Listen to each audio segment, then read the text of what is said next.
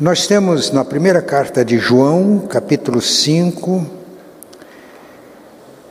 a partir do versículo 6 até o 13, uma passagem que traz lições preciosas para nós. 1 João 5, 6 a 13.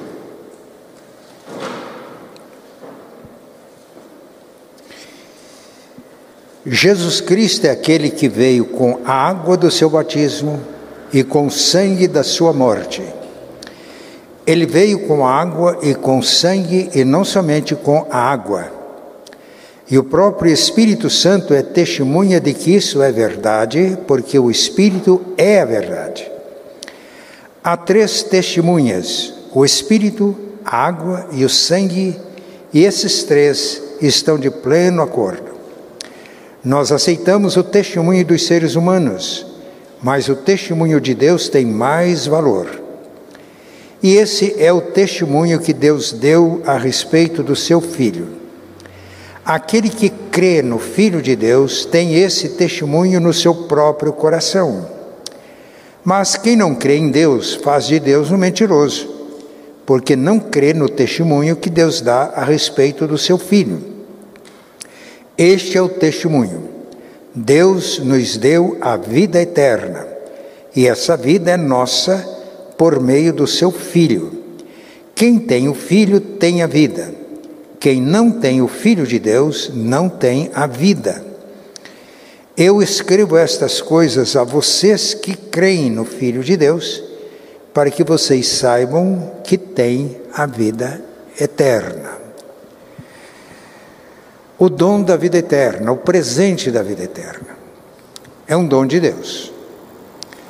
A gente recebe a salvação, a vida eterna, não pelas coisas que a gente faz, não pelo que merecemos, mas como um dom, um presente de Deus. E o texto diz que a nossa fé, ela tem base, ela tem fundamento. Às vezes eu ouço pessoas dizer, eu tenho muita fé.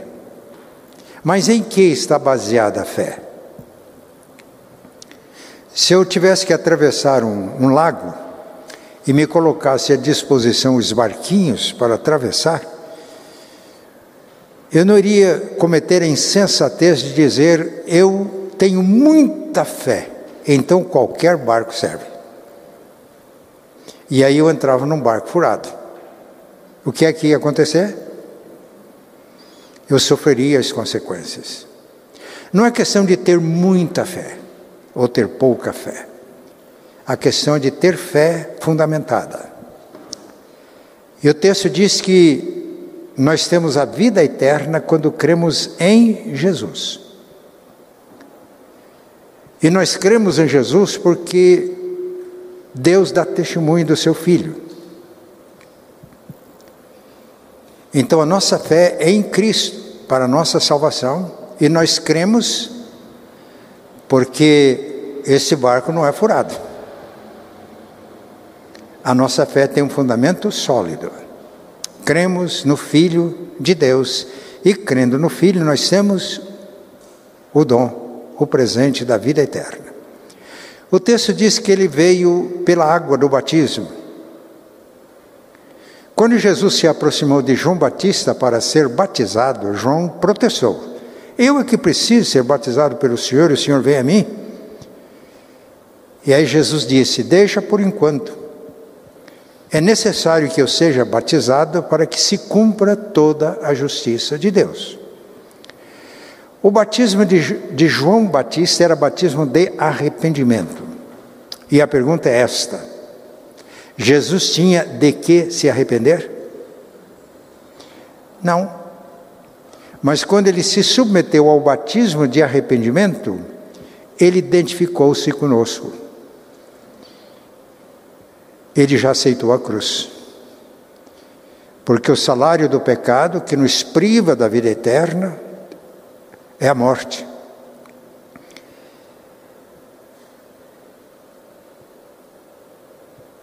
E todos nós pecamos, diz a Bíblia, por isso estamos separados da glória de Deus. Morte é separação. Separados de Deus, a gente pode estar fisicamente vivo, mas espiritualmente morto.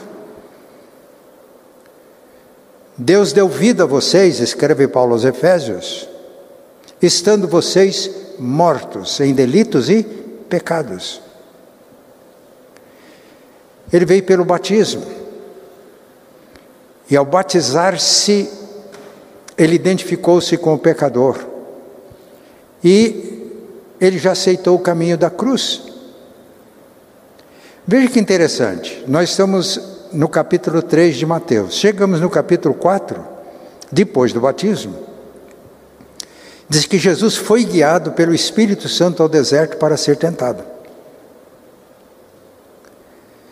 O ato de batismo de Jesus significa que ele aceitou plenamente o plano do Pai para ele, que era ser o nosso Salvador e morrer na cruz. E aqui você tem no batismo o testemunho do Espírito Santo. Após ser batizado, ter submetido ao batismo, estando ele orando, Lucas diz isso, os céus se abriram e o Espírito Santo desceu sobre ele na forma, numa forma corpórea, e o Pai falou do céu: Este é o meu filho amado, nele eu tenho todo o meu prazer. Então, pela água do batismo, Jesus se identifica conosco e já assume, ou ele já aceita no início do seu ministério, morrer em nosso lugar, porque nós somos pecadores. Ao assumir o batismo, ele identificou-se conosco e assumiu voluntariamente sobre si os nossos pecados. Mas o testemunho do Espírito Santo Logo depois que ele saiu do deserto, eu disse, né? Cheio do Espírito, foi levado ao deserto para ser tentado. E onde os nossos primeiros pais foram vencidos pelo diabo, ele foi vitorioso. E a primeira tentação do diabo foi essa: se você, se, se você é o filho de Deus, transforma pedras em pães, porque você está faminto. Depois de 40 dias de jejum, A resposta de Jesus foi: nem só de pão viverá o homem, mas de toda a palavra que sai da boca de Deus, e a palavra de Deus já indicava para a morte de Cristo. Toda a tentativa do diabo foi separar, foi desviar Jesus do caminho da obediência e caminho da cruz. Mostra os reinos deste mundo, as glórias. Sugere para que ele dê um show religioso, subindo no pináculo do templo e lançando, ser aclamado pelo povo, tudo isso é a tentação de fazer um religioso, um líder religioso famoso, mas desobediente, não cumprindo a sua missão. O testemunho da água. Ao batizar-se, Jesus identificou-se comigo, com você, e com isso ele já aceitou o plano do Pai, que era a morte na cruz em nosso lugar. Ao batizar-se, Deus confirma com o dom do Espírito. E por isso, quando ele chega após a tentação na sinagoga de Nazaré, ele abre o livro do profeta Isaías e lê, onde estava escrito: O Espírito do Senhor está sobre mim, porque ele me ungiu para pregar o Evangelho aos pobres, proclamar libertação aos cativos, abrir a vista dos cegos e anunciar que o tempo da oportunidade chegou. E Pedro, na casa de Cornélio, ele disse: Vocês sabem o que aconteceu com Jesus de Nazaré? Que pelo Espírito andou por toda parte fazendo bem, porque Deus era com ele. O testemunho do Espírito é que Jesus, na sua missão, e ele foi plenamente humano também, tudo o que ele fez foi no poder e na energia do Espírito Santo. Então a nossa fé é fundamentada no Filho de Deus e nós temos o testemunho firme a respeito do Filho. O batismo, quando ele se identifica conosco para ser o nosso Salvador na cruz, o Pai falando no momento em que ele se submete: Este é meu filho amado. O Espírito Santo pousando sobre Jesus, enchendo de poder para realizar o seu ministério. Agora a gente lê os evangelhos, lê as epístolas, e quando cremos, o Espírito Santo testifica no nosso coração. Paulo escrevendo aos Romanos diz: O mesmo Espírito testifica no meu, com meu Espírito que eu sou filho de Deus. Então nós recebemos o dom da vida eterna pela fé, mas fé no Filho de Deus. E o testemunho é Deus quem dá a respeito do seu filho, a tal forma que João escreve na sua carta: se não aceitamos o testemunho de Deus, nós fazemos de Deus um mentiroso. E por isso, João Batista, em João 3, ele diz: Todo aquele que crê tem a vida eterna. Todavia, o que se mantém rebelde contra o filho não verá a vida, mas sobre ele permanece a ira de Deus. Eu aprendo então na Bíblia que o contrário de fé, pastor Kleuber, é rebeldia. E a rebeldia tem as suas consequências.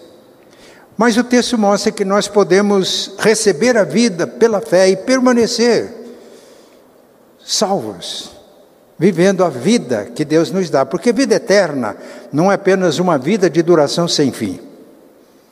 Esta vida que recebemos ao crermos em Jesus é a verdadeira vida. O meu pai foi o meu discipulador. E sempre que a gente conversava sobre esta vida, ele olhava para a gente e dizia assim: a vida que verdadeiramente é vida. E Jesus disse: o ladrão só vem para roubar, matar e destruir. Eu vim para que tenham vida e a tenham em abundância, vida plena. Esta vida que recebemos quando cremos em Jesus, fundamentado no testemunho do Pai a respeito do Filho. E continuamos vivendo essa vida permanecendo no Filho. Jesus diz: permaneçam em mim, eu permanecerei em vocês. Assim como o ramo não pode dar fruto se não estiver ligado na videira, assim vocês também não podem fazer nada, dar fruto nenhum, se não estiverem unidos em mim. Quando pela fé permanecemos em Jesus, Ele permanece em nós. Se alguém me ama, ele disse, guardará as minhas palavras, e meu Pai o amará, e viremos o Pai e eu e faremos nele morada. Por isso, quando a gente ora, não precisa de, de, de cerimônias, porque mentalmente nós conversamos com o Deus Trino que mora no nosso coração. E aí nós temos o testemunho interno da salvação, porque permanecemos em Cristo e Ele permanece em nós. E essa vida dá frutos, é uma vida frutífera.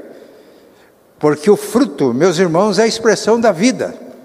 Se eu pego um grão de feijão, ali tem vida em potencial. Se eu semeio, o solo é adequado, germina, nasce um pé de feijão. E esse pé dá muitas vagens, vai dar muitos grãos de feijão. Se semeado outra vez, a vida vai se expandindo. Eu estou dando só um simples. Um simples exemplo. Assim, quando recebemos a vida de Deus em Cristo, que é nossa pela habitação interna do Espírito Santo, essa vida se expressa. Vida abundante. Numa pregação há pouco, eu dei o testemunho de Samuel Morris, de uma tribo africana que converteu-se com o trabalho dos missionários, e quando ele ouviu o ensino bíblico sobre o Espírito Santo, Deus morando em nós, ele ficou muito empolgado. E o missionário ensinou tudo o que sabia, ele queria mais, falou: então vai lá para Nova York, que tem Stephen Merritt, que pode te ensinar mais. Conseguiu um, um trabalho no navio para fazer serviços. Todos os a tripulação era de pessoas brancas e na época era terrível. Foi no século é, é, século XIX, se não me engano. Ele sofreu muito, ele apanhou. Mas algumas pessoas observavam como Samuel orava. E ele suportando os maus tratos, e as pessoas começaram a pedir oração para ele. Terminada a viagem, muitos tribulantes tinham se convertido. Quando ele chegou nos Estados Unidos, o testemunho dele impressionou. Hoje tem uma universidade com o nome dele. E conseguiram levantar fundos para que ele fizesse a universidade. Mas um ano depois ele faleceu. E a gente está falando nele hoje aqui. Por quê? Vida frutífera. O interesse dele pelo Espírito Santo. E um biógrafo dele diz que ele foi hospedado por este homem que ele foi para lá para ouvi-lo a respeito dos ensinos da Bíblia, principalmente sobre o Espírito Santo. Um dia resolveu mostrar a Samuel Nova York. É um encanto. Não é? Eu só passei lá no aeroporto de Nova York, mas eu tenho informações de como é Nova York. E naquela época eram carruagens. E o Stephen mostrando para o Samuel prédios. A certa altura ele perguntou para o seu hospedeiro, o seu mestre: O senhor já orou nessa carruagem? Ele levou um choque. Gostaria de orar agora? E seu testemunho quem dá é o, é o próprio Stephen. Ele parou a carruagem e o moço começou a orar. E o Stephen, que era o mestre dele, falou: Você ora por mim? Impõe as mãos. Ele disse que nunca recebeu uma visitação de Deus tão poderosa quanto aquela. Um africano. A vida. Isso é vida. Essa é a vida que eterna, que começa já. No momento em que a gente crê, a gente já tem a vida eterna, que ela se expressa assim. Eu já estou dizendo que recebemos pela fé, preservamos a vida permanecendo em Cristo e Cristo em nós, e aí a gente pode ser testemunha, e eu já dei o testemunho de Samuel. Né? Essas coisas eu, eu escrevi a vocês para que vocês saibam que têm a vida eterna. A vocês que creem no nome do Filho de Deus. Então, quando nós temos convicção disso, a gente dá testemunho. Porque se eu não tenho convicção, como é que eu vou dar testemunho? Né? Como é que eu vou dar? Se eu vou ao médico e eu faço a pergunta, ah, mas quanto tempo que o senhor é médico? Eu nem sei bem se eu sou médico. O senhor, é, você acha que eu vou ficar lá? Ele não crê, não tem consciência da identidade dele. Irmãos, quando cremos em Jesus, recebemos o dom da vida eterna, nós temos consciência da nossa identidade. Pela graça, mediante a fé, fui salvo e agora sou filho de Deus. É esse testemunho que impacta outras vidas e que a gente vai ganhando vidas para o reino de Deus. O dom da vida eterna. Eu vou terminar dizendo o seguinte: eu estou falando aqui, os que estão presentes em casa, talvez a maioria já creu verdadeiramente. Mas sabe, às vezes a nossa fé é mais religiosa do que fundamentada no Evangelho. Na é, 88 e 89 eu morei em Londrina, depois eu vim para Curitiba. Eu era secretário nacional de evangelização da nossa igreja, tempo integral era secretário executivo também. Viajava pelo país e lá em Londrina eu costumava frequentar a quinta igreja, que era pastoreada por um amigo meu, pastor Josias Goulart. E um dia ele falou: Matias, eu, eu recebi, tem uma pessoa frequentando a igreja, já que você é secretário de evangelização, você não quer fazer uma visita para ele? E ajudá-lo a entender o evangelho? Eu fui expus essas verdades muito simples e ele creu no testemunho que Deus dá do seu filho e professou a fé ali comigo. Ele fez isso depois não, numa cerimônia. Mas depois que eu ensinei o Evangelho, preguei o Evangelho, ele olhou para mim e disse: Eu acho que o senhor deve visitar muita gente da igreja. Tem gente que é da igreja e não crê do jeito que o senhor falou, não. Eu percebo lá que tem muita gente que está fazendo por merecer. E pelo que o Senhor falou para mim aqui, a salvação, a vida eterna é um dom tão precioso que só pode receber pela graça. Porque o que Deus fez, nenhum de nós pode fazer.